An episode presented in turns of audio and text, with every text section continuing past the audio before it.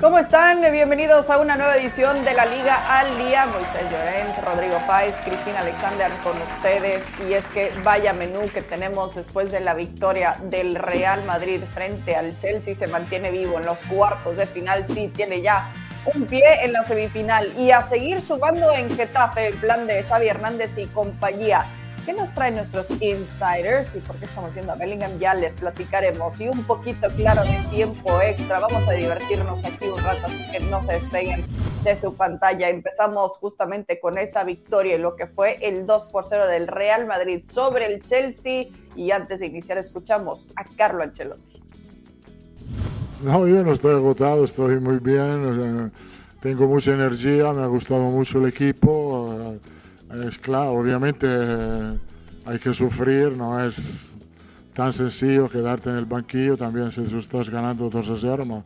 Soy muy feliz, pero tenemos que tener la calma, la tranquilidad, porque hay otros 90 minutos. Eh, eh, el fútbol todo puede pasar.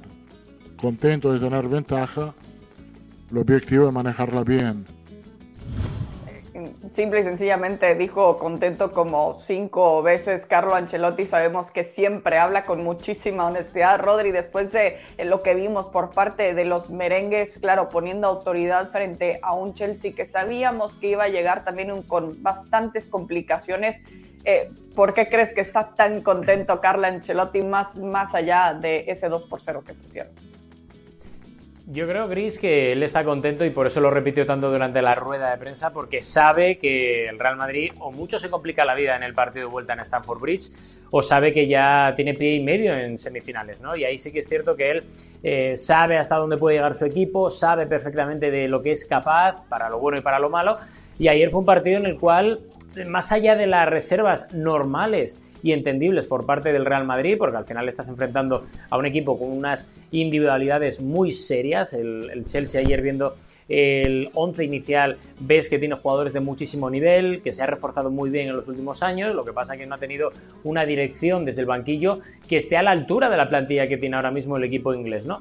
Pero él sabe y sabía que, era importantísimo con el factor campo en contra, es decir, tanto ahora como en las semifinales, el hecho de jugar en el Bernabéu la ida y tener que jugar la vuelta fuera de casa, él sabía perfectamente que tenía que cosechar un buen resultado en la noche de ayer, lo consiguió, creo que además fue el ejemplo perfecto de lo que es el Real Madrid, es decir, da igual que en lo que sea la liga el equipo no esté a la altura, da igual que varios jugadores no estén durante toda la temporada a su nivel, que de repente llega la Champions, llega el mes de abril, ¡pum! Y les cambia la cara, les cambia el rendimiento, parecen otros jugadores. Ayer estábamos viendo esos números de posesión de 53% a favor del Real Madrid, 47% a favor del Chelsea, gana también en tiros disparados al arco el Real Madrid con esos 14 de 9 y 5 de 3 el Chelsea, eh, y al final es que te deja entrever que el Real Madrid no, no lo hizo todo bien ayer, pero sí que se acerca a una versión muy, muy aceptable de lo que fue el Real Madrid el año pasado y de lo que puede llegar a ser esta temporada en este último tramo, sobre todo en Champions o en Copa. Sí, ahora que, dice Rodri Moy que el Real Madrid no lo hizo todo bien, se me vienen algunas jugadas eh, en mente, pero me da curiosidad. Qué, jugadas o, qué situaciones te vienen a la mente cuando Rodri dice eso, que no lo hizo al 100% bien el Madrid.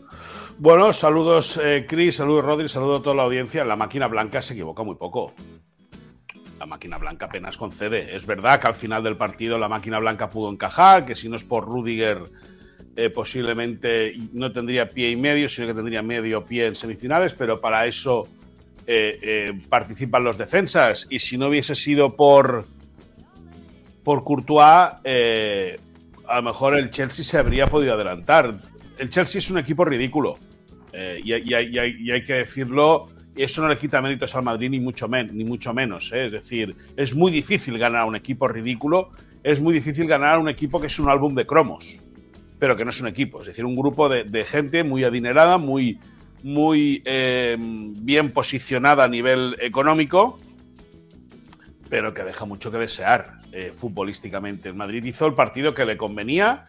el Madrid salió con fuerza, estuvo atento a las acometidas que probó el, Chelsea, pero bueno, hizo su partido. Posiblemente se le quedó corto el marcador.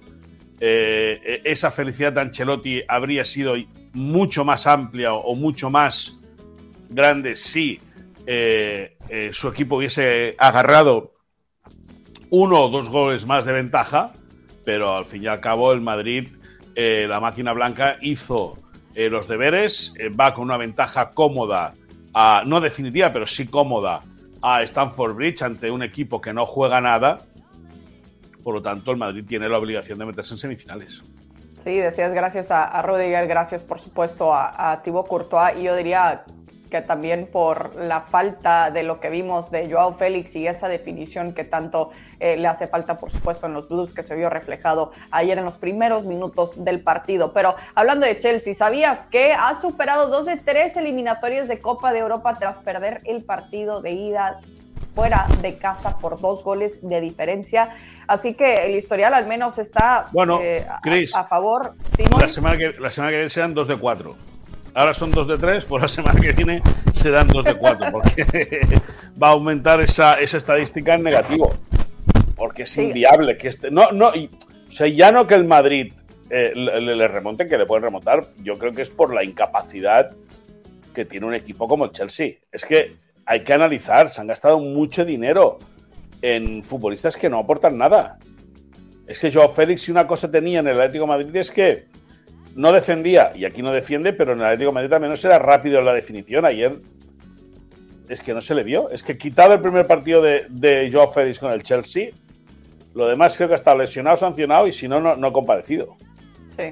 Bueno, y además no ayuda la situación de, la expulsión de, de Chilwell, que para mí es un reflejo de la desesperación que está viviendo Chelsea, que ni siquiera lo reclama, sabe que le ganó en ese momento eh, las emociones y sabía que eh, difícilmente iba a poder superar al Madrid, por supuesto, en ese partido de ida. Todavía quedan 90 minutos y todavía queda liga también para el Real Madrid que se enfrenta al Cádiz este fin de semana con ese enfoque después de lo que vimos en la UEFA Champions League. Eh, Rodri, y lo hemos platicado, ¿no? Sobre los descansos de algunos futbolistas. Eh, ¿Qué planes debería tener Carlo Ancelotti en cuanto a ese sentido con este partido? Jugar con el Castilla, es que es lo que tiene que hacer Ancelotti. Ahora mismo viendo el percal ya tienes eh, asegurada la Champions la próxima temporada vía liga, porque no vas a conseguir ganar, ganar la liga, lo que es el torneo, porque eso es para el Barça que este año ha sido mejor equipo, ha sido más regular, más constante, por lo cual tienes que jugar contra el con el Castilla. O sea, cuando juegues contra el Cádiz, a jugar con los menos habituales, darle minutos a gente que igual se lo ha merecido más durante la temporada, pero que por las circunstancias e urgencias del calendario, eh, Ancelotti no ha contado con ellos. Pues sacar a gente como Vallejo, sacar a gente como Ceballos, que igual se han merecido más minutos de la cuenta, o sea, de lo que ha tenido este, este año. Eh, Mariano, pues venga, un último servicio. No vaya a ser que de repente a Benzema le dé un, catarro. O sea, es que es, viendo lo que hay, ya te digo yo que va a rotar bastante, bastante Ancelotti porque lo que quiere es no correr ningún riesgo en ese partido de vuelta en Stamford Bridge. Sabe que va a ser un partido completamente distinto al que vimos ayer, porque aunque sean pocos días, alguno más va a tener Fran Lampard para intentar poner su sello, lo cual no sé si es bueno o malo, por cierto, viendo un poco la trayectoria como manager de, de Fran Lampard. Y a partir de ahí, meterse en semifinales y, y fiarlo todo a la final de la Copa del Rey contra Osasuna y a fiarlo todo, todo a esas semifinales que parece o da la sensación que va a jugar el Real Madrid contra el Manchester City. Insisto, si nada se tuerce la próxima semana, pero es lo que tiene que hacer, dar descanso y Es lo que tiene que hacer, muy. Sí, sí, sí, y, posiblemente es que no le queda otra, o sea, no es que le quede otra, es que, por ejemplo, eh, hoy lo hablaba con nuestro compañero Eduardo Fernández de Abascal y también con, con Rodrigo de manera privada. Es que Vinicius, por ejemplo, lleva una carga de partidos. Vinicius tiene algo, tiene físicamente es un superdotado. Porque, porque lo juega todo eh, y parece Con que. Todo. Lo juega todo y lo da todo. O sea, otra cosa es ya que el tío desconecte con sus protestas, eso es otra película. Pero físicamente eh, eh, Vinicius es un prodigio. Y no se le nota, es decir, eh, lógicamente es muy joven, ¿no? Pero, pero tú ves, por ejemplo, el partido de Vinicius y ves el partido de Rodrigo, y Rodrigo sí que a veces da la impresión pues de que eh, anda a veces más enmarullado consigo mismo, posiblemente por el cansancio. Pero Vinicius yo creo que debería descansar contra el Cádiz. Para, para eso, ¿no? Pues para evitar eso, el pinchacito de turno. Mira ayer Koulibaly en un esfuerzo eh, por, por arrebatar una, una una mala cesión a, Rodrigo, acabar notando un pinchazo Y como el partido es la próxima semana, un pinchazo prácticamente son dos tres semanas. A ver en qué acaba la lesión de Koulibaly, pero posiblemente no esté para jugar el Senegal es el partido contra el Real Madrid. Por lo tanto, hay que evitar eh, eh, constipados, hay que evitar golpecitos, hay que evitar pinchazos.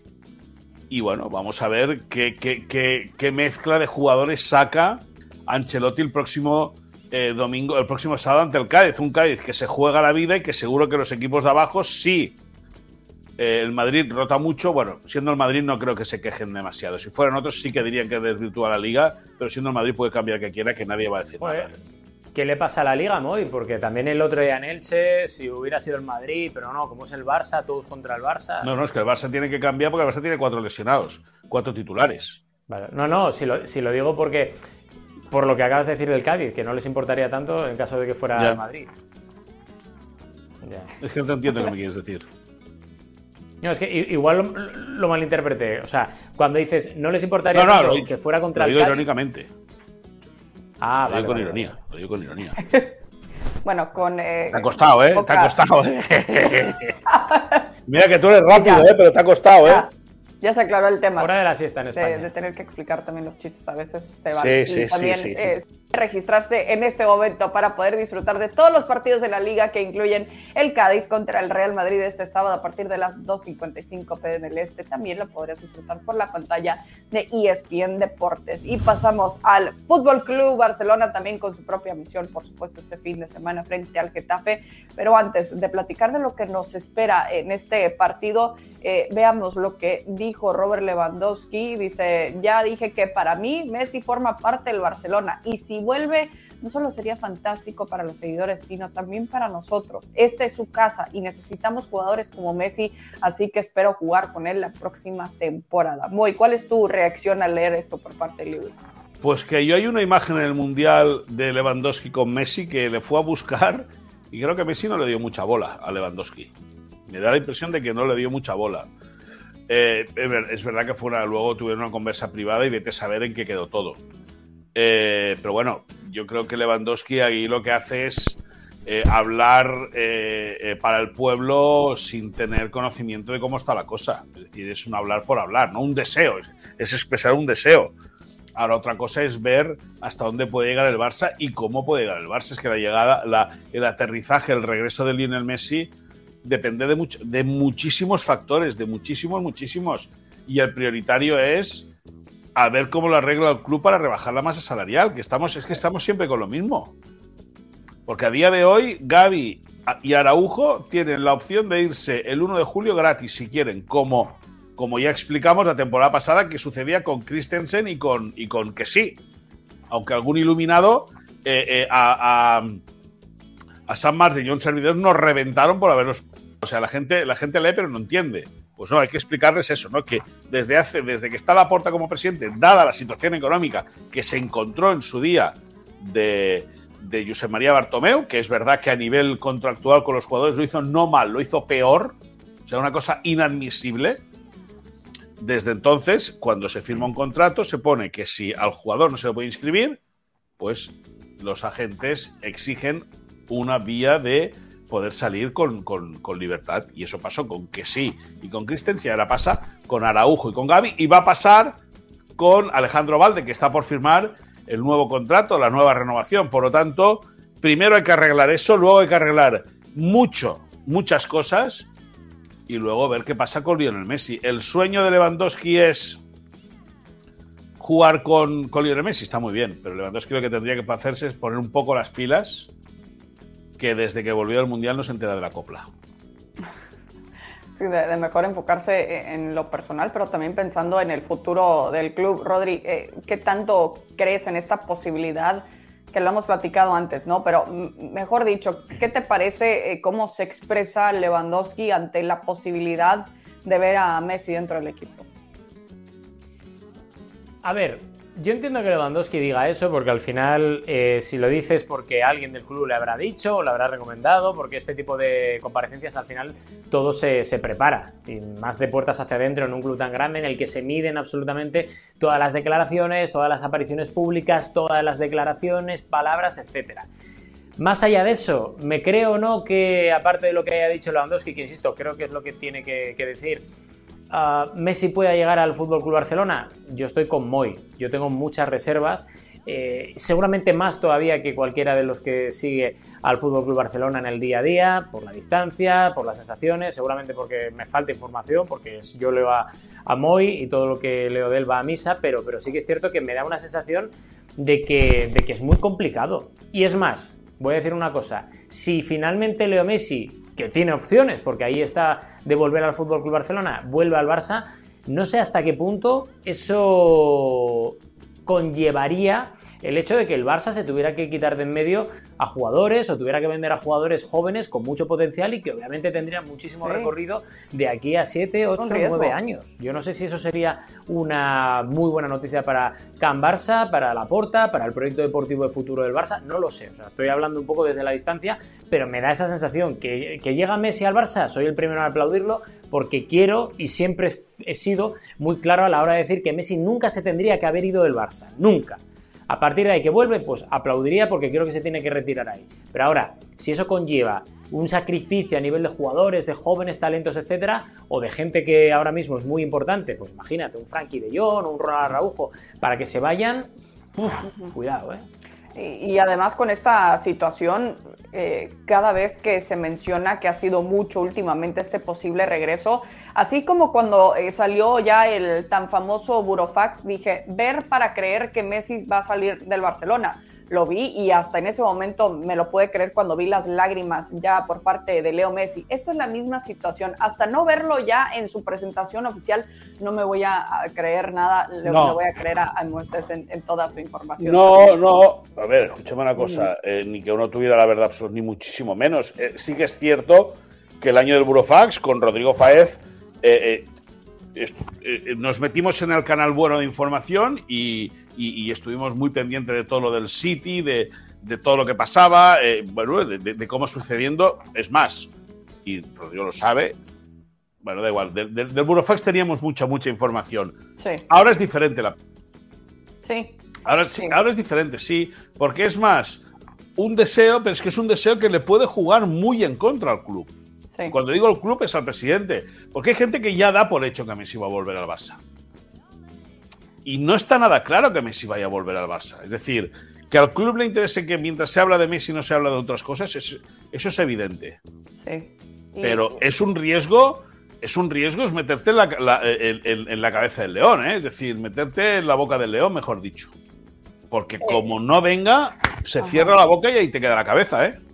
Es que por eso, Moy, o sea, a lo, a lo, que me refería es que para mí era muy difícil creerme esta situación. Y claro, esas noticias, eh, si me enteré de cualquier tipo de detalle era gracias a los dos con los que estoy platicando en este momento, que siempre hacen un gran, un gran trabajo aprovechando para tirarles unas flores que no, que no las necesitan, pero es la realidad. Me costaba mucho eh, creer ver a Messi fuera del Barça y ahora casi increíble que sean esas sensaciones, pero para que vuelva al Barcelona porque es muy, muy complicado. Como eh, complicado también para, eh, bueno, no, no tan complicado quizás para mantener esta ventaja tan amplia que tiene, por supuesto, en la liga. Nos enfocamos ahora en lo que le toca este fin de semana frente al Getafe. Hablábamos de las rotaciones por parte de Carlo Ancelotti y el Madrid. Ahora, ¿qué tipo de Barcelona podemos esperar ver muy este fin de semana?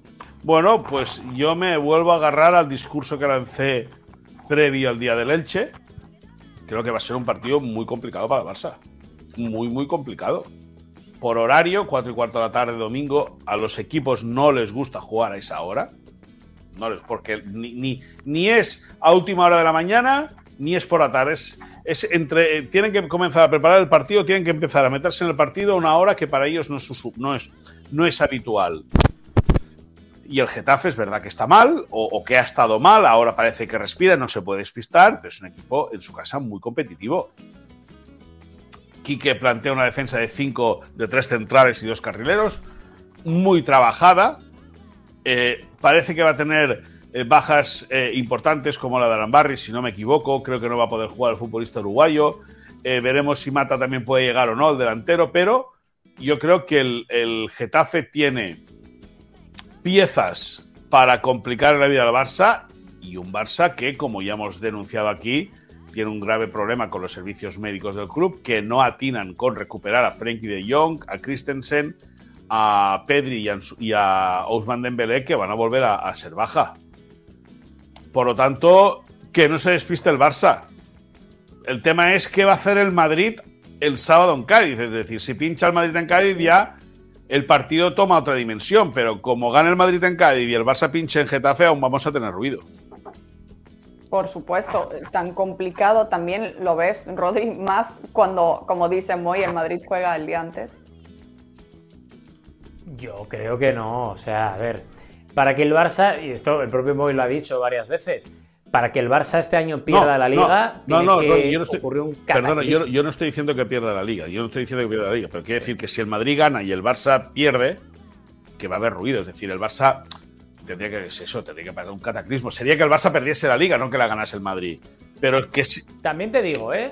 También te digo, Moy, si pasa eso, eh, es el mejor toque de atención posible para la plantilla. Decir, oye, gana cuanto antes esto ya de una vez pongámonos serios y cuando ya tengamos el título en las manos, pues ya os podéis eh, pensar en otras cosas. O sea, también te digo, ¿eh? pero, pero vamos, cuando desde el propio Real Madrid saben que, que, oye, que se puede dar, ¿por qué no? Es decir, ganar en Cádiz, porque al final, aunque haga rotaciones, puede ser un equipo menor, puede ser que el Madrid consiga los tres puntos y que por las urgencias que tenga el Getafe, que para mí tiene mucha mejor plantilla que, lo que es la que lo que te dice la clasificación real, eh, también puede darse. Oye, que puede haber, pero es que el madridista de a pie y el Madrid desde dentro, es que todos los sectores del Real Madrid te dicen lo mismo, es que da igual, o sea, no puede ser que el Real Madrid este año consiga ganar absolutamente todo y que el Barça lo pierda porque la liga ya es de ellos. La liga ya la perdió el Real Madrid en el clásico de liga y la liga también la volvió a requete perder este fin de semana con ese empate del Barça eh, contra el Girona que podría haber sido un pinchazo en otro tipo de circunstancias pero que viene precedido por esa derrota del Real Madrid contra el Villarreal. El, Real Madrid esta temporada te puede funcionar en Champions o en Copa del Rey, es decir, en, en torneos de eliminatorias porque ahí es cuando el Real Madrid, que es un equipo muy copero, te da ese plus y sobre todo cuando estás en Europa dices, eh, aquí estamos nosotros, que somos los reyes de Europa y vamos a demostrarlo. Porque para eso te sirve la plantilla que tiene el Real Madrid. En cambio, no te ha servido porque este año o no se lo ha tomado en serio el plantel o hay ciertos casos que se han concatenado durante toda la temporada para no estar al nivel al que sí que estuvieron el año pasado, como los laterales, centrales, alguien en el centro del campo, pero que es que no te ha, no te ha servido, o no te ha servido para... para o, Rodri, o que el Barça ha hecho un temporada en el Liga espectacular con con eh, una derrota, con tres empates, con solo habiendo encajado nueve goles, con 21 veces la portería cero. Es que al final la gente le quita, le quita mérito y, el, campeonato que ha hecho el Barça es, de, es espectacular, es de, los equipos más regulares que se han recordado en los últimos tiempos. O sea, es decir, yo entiendo que el Madrid o, o, el altavoz mediático de Madrid, que lleva una época, el altavoz mediático de Madrid, y no te incluyo a ti, lógicamente, pero el altavoz mediático de Madrid lleva, lleva una rachita espectacular en los últimos tiempos. Eh, no es que le quite, no es que le quite méritos a Barça, es que le pone, le pone eh, eh, trabas a, la, no, le pone, es decir, le pone excusas a la temporada. Pero fue un poquito lo mismo con el, o sea, no por, obviamente, no por, no por defender ni al Barça eh, ni al Madrid en este sentido, pero era el mismo discurso con, el Madrid en su momento con la Liga, ¿no? Eh, pues no está jugando de una manera tan espectacular, pero es que el Barcelona y el Atlético de Madrid no están dando una temporada, una buena temporada. Bueno, bueno, sí, sí, pero, pero no se le quitan méritos al Madrid. No, a ver, para ganar una liga, y esto lo sabéis vosotros, eh, lo que tiene que darse es que tú no falles nunca y que el resto fallen, porque si no será un empate técnico entre todos los, los, eh, grandes equipos. Eh, sí que es cierto que este año el Atlético de Madrid, la primera vuelta ha sido lamentable y desastrosa, se ha arreglado un poco y se ha maquillado en esta segunda vuelta, pero recordemos que el Atlético de Madrid empezó la temporada yéndose directamente de fase grupos de la Champions a quedarse sin competición europea. Y el Madrid ha sido un desastre en liga este año. Ese es el problema del altavoz mediático de Madrid al que hace eco y referencia a Moisés Llorens. O sea, es que el problema de ese altavoz mediático, que es también el problema del club, pero que últimamente es más problema del altavoz porque quieren estar eh, a un nivel de madridismo más que el propio club, y eso le hace un flaco favor al, club, es el de la poca autocrítica que hay. Y es que desde el entorno del Real Madrid se ganaría muchísimo prestigio si este tipo de críticas, que tienen que ser deportivas y constructivas, no pasa absolutamente nada, se tienen muy en cuenta. Y es que este año el Real Madrid no ha funcionado en la liga eh, como quizá funcionó el año pasado porque apenas llegó Chouameni, que no es titular indiscutible, y Rudiger, que te vino por la puerta de atrás cuando no lo querías en la primera vuelta del año pasado porque te lo llegaron a ofrecer hasta tres veces.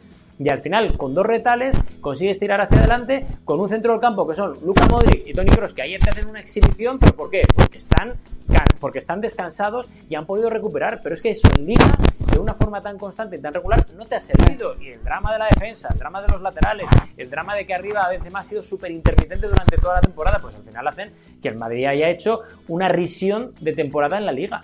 Sí, y habrá que ver si al final a cuántos puntos de distancia también quedará del primer lugar, si es que está haciendo estas rotaciones para claramente enfocarse, por supuesto, en lo que viene eh, la final ya en mayo de la Copa del Rey y, por supuesto, lo que le queda todavía de camino eh, en la UEFA Champions League. Bueno, este partido de Getafe contra el Barcelona lo podrás disfrutar a través de la pantalla de ESPN Plus e ESPN Deportes este domingo a las 10 de la mañana. Qué buen plan de dominguito por la mañana. Y qué buen plan eh, tenemos siempre aquí en la Liga al Día. Todavía no terminamos. Vamos a pasar a nuestros temas eh, de insiders también. Muy empiezo contigo con, eh, para que nos platiques un poco de esta visita de, de la UEFA al Estadio Olympic. Sí, pues estamos hablando desde hace semanas de que la UEFA está elaborando un informe para, para ver en qué conclusiones saca de un estudio sobre eh, el caso Negreira.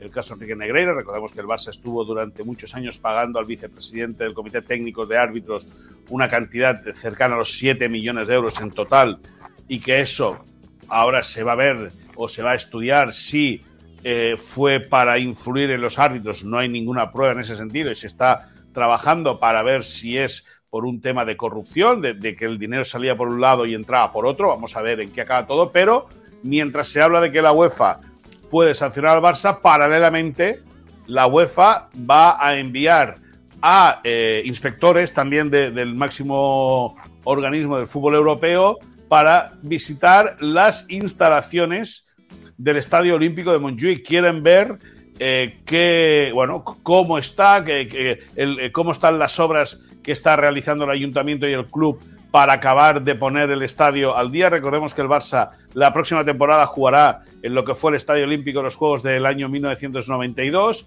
que el, plan inicial es hasta noviembre del 2024, es decir, un año y pocos meses. Yo quiero ver eso, yo quiero verlo, pero esa es la idea. La UEFA va a enviar a dos ejecutivos para que haga un informe de la instalación y evidentemente darle luz verde al Estadio Olímpico para ver si el Barça puede o no jugar la UEFA Champions League en ese estadio siempre y cuando no haya una sanción de la UEFA.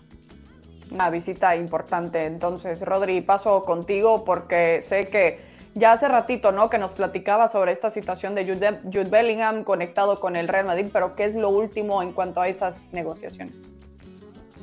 A día de hoy, uh, Chris, esa carrera eh, es cosa de dos. Por mucho que haya luego a, uno que otro outsider, como puede ser el Manchester United, pero a día de hoy es cosa de dos que van eh, bastante por delante del resto. Y esos dos eh, son Manchester City y Real Madrid, que quieren hacerse cuanto antes con los servicios de Jude Bellingham, centrocampista jovencísimo, internacional con Inglaterra absoluto, y que además saben desde las grandes direcciones deportivas de, de toda Europa que Bellingham va a ser el típico centrocampista que si nada cambia va a marcar época en los próximos 10 años. Por eso ahora mismo la noticia que nosotros damos es que el Manchester City tiene ventaja respecto al Real Madrid. Y además por lo que nos cuentan bastante ventaja. El Real Madrid no lo da por perdido, sigue insistiendo fuertemente. Digamos que el Manchester City tiene más músculo económico que el Real Madrid a día de hoy, que presentaría seguramente una mejor oferta a los alemanes, que por cierto el Borussia Dortmund no descarta, porque está también intentándolo por su parte, el hecho de mantener a Bellingham un año más, porque interpretan que necesita tener un poco más de recorrido en un equipo del nivel del Borussia Dortmund. Vamos a ver si le convencen o no, pero lo que está claro es que a día de hoy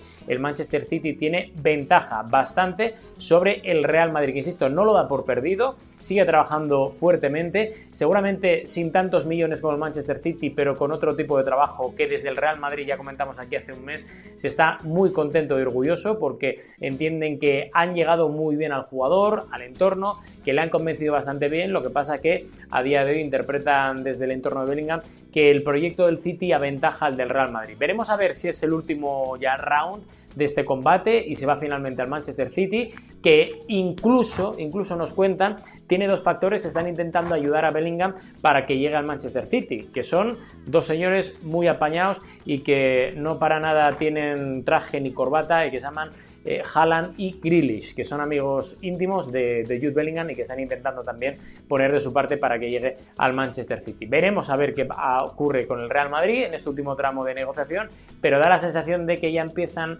a tener cierto color sky blue eh, los Bellingham. Eh, interesante, ¿no? Que al final eh, a veces son los, no, los del pantalón largo, sino los del pantalón corto, en este sentido, con los jugadores que también ayudan a convencer o platicar con los jugadores para explicarles un poco mejor cómo es realmente su día a día en, un respectivo club, en este caso el Manchester City.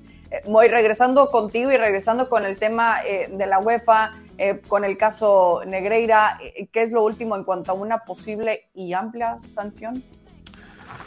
Bueno, eh, podría ser, podría ser, no, o sea, podría ser en el caso de que se diese la sanción de la UEFA, de que no solo fuese el primer equipo profesional de fútbol el castigado.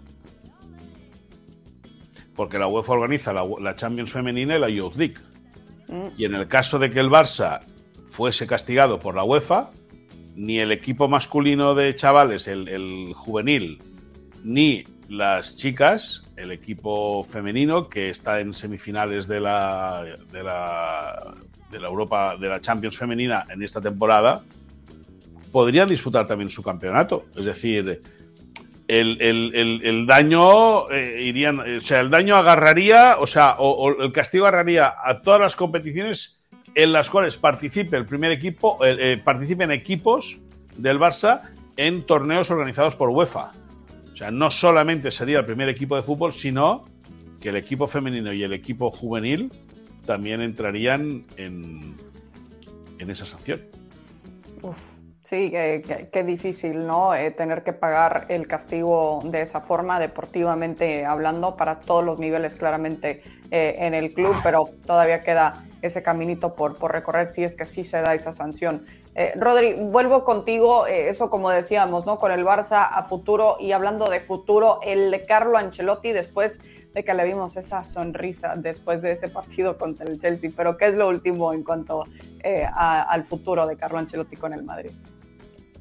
Lo último es que da la sensación de que al final va a ser el Real Madrid, por lo que me cuentan, eh, quien tenga la última palabra en el futuro de Carlo Ancelotti. Ya sabemos lo que publicaron nuestros compañeros de ESP en Brasil en el mes de febrero, de que en Brasil la Confederación Brasileña de Fútbol está esperando a Ancelotti para poder hacerle una oferta en firme y que se convierta en nuevo seleccionador de la Canariña a partir de que termine esta temporada. Pero Ancelotti sigue en sus 13 y sigue diciendo lo mismo en cada rueda de prensa. ¿Os acordáis en aquella entrevista que tuvimos en exclusiva con él antes del derby madrileño, en el que él sigue insistiendo en que yo soy entrenador del Real Madrid hasta junio de 2024. Si el club quiere que deje de ser entrenador, que me lo diga a final de esta temporada, que busquen un sustituto y cada uno pues nos damos un abrazo y nos buscamos la vida como medianamente podamos. Por lo cual la pelota está en el tejado del Real Madrid. Y esto lo digo abiertamente porque hemos estado en contacto en las últimas horas con la gente que está muy, muy, muy cercana a Carlo Ancelotti y me dicen,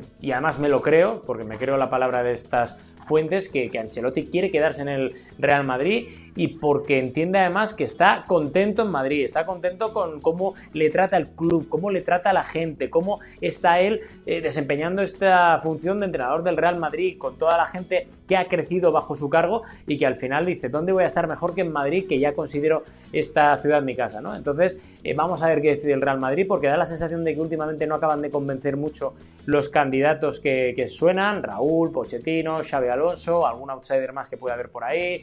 Eh, bueno, hay varias opciones y vamos a ver qué ocurre. Pero insisto, el Real Madrid es quien tiene la última palabra y si quiere que Ancelotti se quede, da igual que venga Brasil, el Racing de la Guía, el Sporting, el Castel de Fels, da absolutamente igual que si el Madrid quiere que Ancelotti se quede. Lo que pasa es que lo que pasa es que en ese sentido, ahora si el Madrid cae eliminado el martes en Londres, lo que hoy son flores, y no lo digo por Rodrigo, evidentemente, lo que hoy son flores, el martes serían puñales.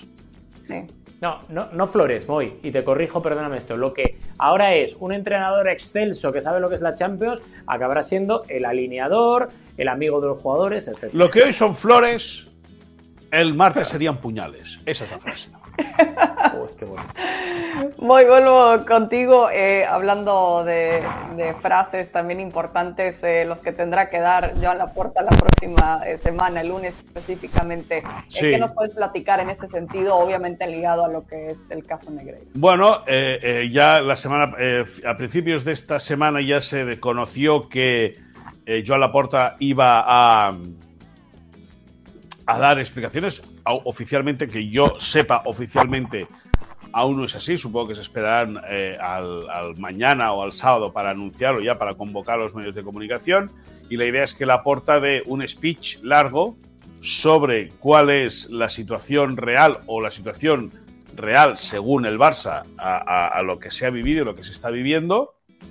Y luego que entren los medios de comunicación para eh, entre comillas, bombardear a preguntas a Joan Laporta para poder sacarle todos los argumentos posibles de defensa que pueda tener el club. No se descarta, no se descarta eh, que incluso se le pregunta a Laporta porque ha salido un nuevo escándalo, se ve que el, nuevo director de la Masía es, eh, y, esto, esto lo estoy metiendo, lo estoy metiendo así a la remanguillé, pero creo que es un tema interesante.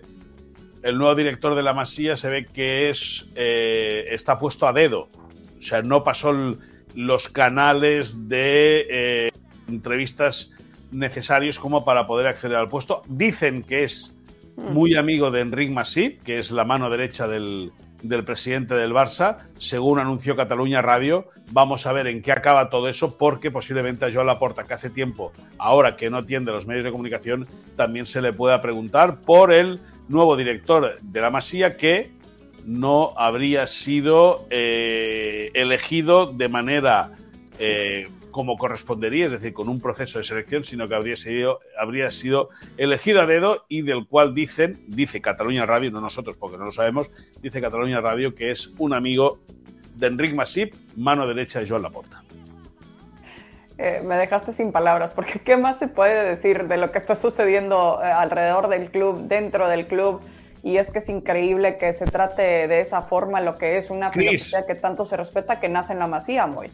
Cris, ni un lunes, ni un mar, ni una P. Punto suspensivo tarde de lunes, martes, miércoles, jueves, viernes, sábado, domingo, tranquilo, trabajando con el Barça. No, no, no, no, no, no, es increíble y parece que cada día hay algo nuevo y ni modo con Joan Laporta si es que no los atiende de manera eh, regular. Es como cuando te enojas con alguien, lo guardas, lo guardas y lo guardas y, tendrá que explotar en, alguna ocasión. Habrá que ver si es que así se maneja. Entonces, muy gracias por esa información. Eh, Rodri, contigo porque eh, hay un gesto del Atleti y Simeone, platícanos un poco más.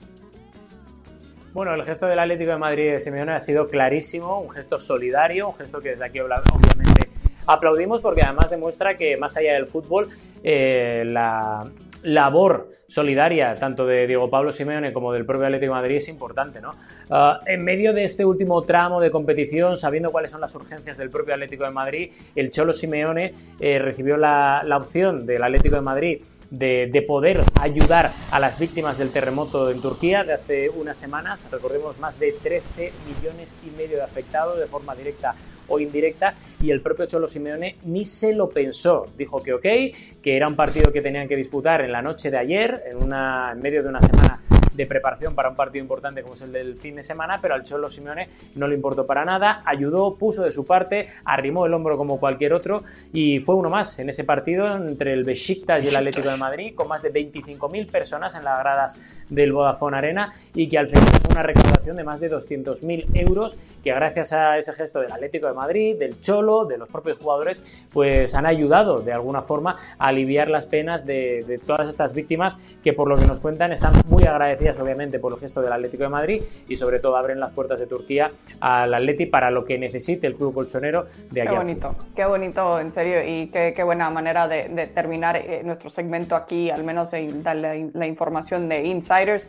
Nos quedamos un ratito más. Excelente información, obviamente, siempre eh, de ustedes. Pasamos a tiempo extra porque eh, Cristiano Ronaldo colgó una foto con el dueño del Valencia, Peter Lim, y dice: eh, muy orgulloso eh, justamente de apoyar al Singapore Olympic Foundation y sí que están haciendo un trabajo espectacular y que continúe, por supuesto, la labor de bien. a ver, y que sería interesante, ¿no? Pensar en que quizás en ese momento pues estás aprovechando, ¿no? Que tienes a Cristiano Ronaldo eh, enfrente, ¿qué, se te viene a la mente con esa eh, plática, ese diálogo muy? Pues que, que, uno tiene un incendio en Valencia y que el otro tiene un incendio en, en, en Arabia. Uno tiene el club en puestos de descenso y además sin ninguna intención aparentemente de querer arreglar la situación. Es decir, si se muere el Valencia, que se muera. Parece, ¿eh? Parece. Eh, en Valencia la gente está encendida. El Valencia es un histórico del fútbol español y Peter Lim lo está dejando agonizar eh, de una manera increíble. Increíble. Increíble, por no decir otra palabra. Que empieza por A y acaba por Osa, pero no vamos a decirla.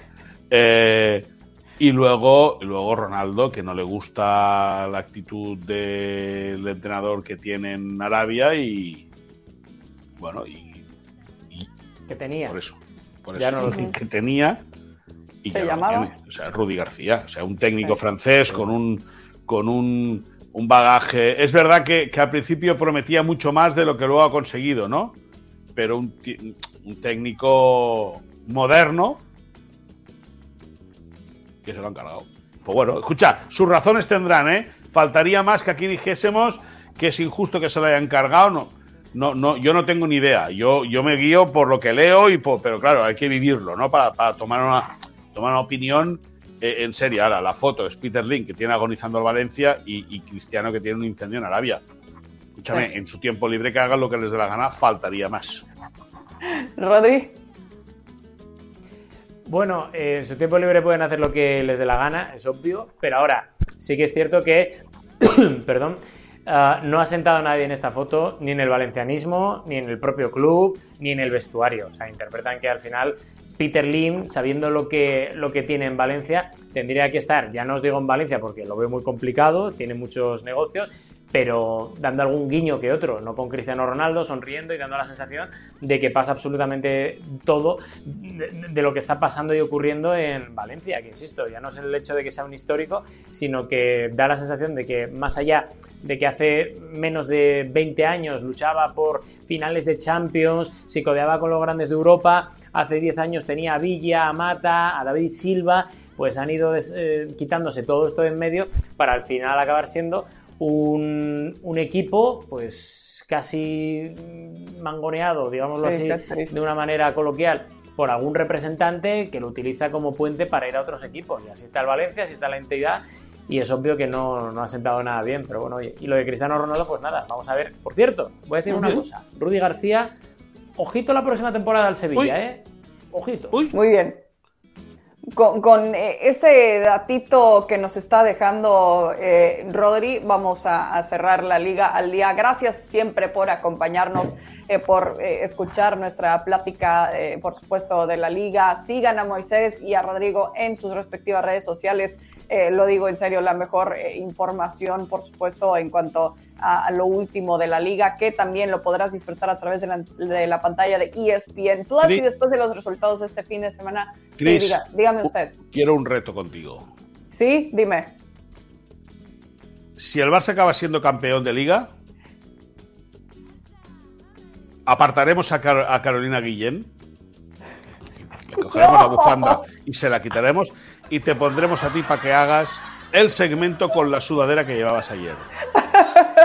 ¿Te parece, no, o no te, no, sí, ¿Te parece o no te parece? A ver, no, no se trata de dejar fuera. No, no, no, no, no, no, no, no. La, la, la, yo, yo le pagaré el día a Mi, Carolina, yo le pagaré el día. Si gana el Barça, que esté Caro Guillén también en ese segmento. Bueno, pues te meteremos a ti también en el segmento entonces, pero con la sudadera. o podemos hacer otra cosa, si el Barça gana, como parece que va a ganar, pues ese día hacemos el segmento solo Caro y yo. Así no tienes. No, porque yo quiero que salga Chris con la sudadera de ayer. A ver, si te vamos a, a ver si te vamos a echar a ti también, Rodrigo Fay. yo feliz, yo feliz de ponerme y de preso. sudadera, también tengo algunas playeritas ahí por, por presumir. claro, Moy. Quedamos, quedamos en eso. Moy, Rodri, un gusto como siempre. Hasta la próxima. Adiós, buen fin de semana a todos.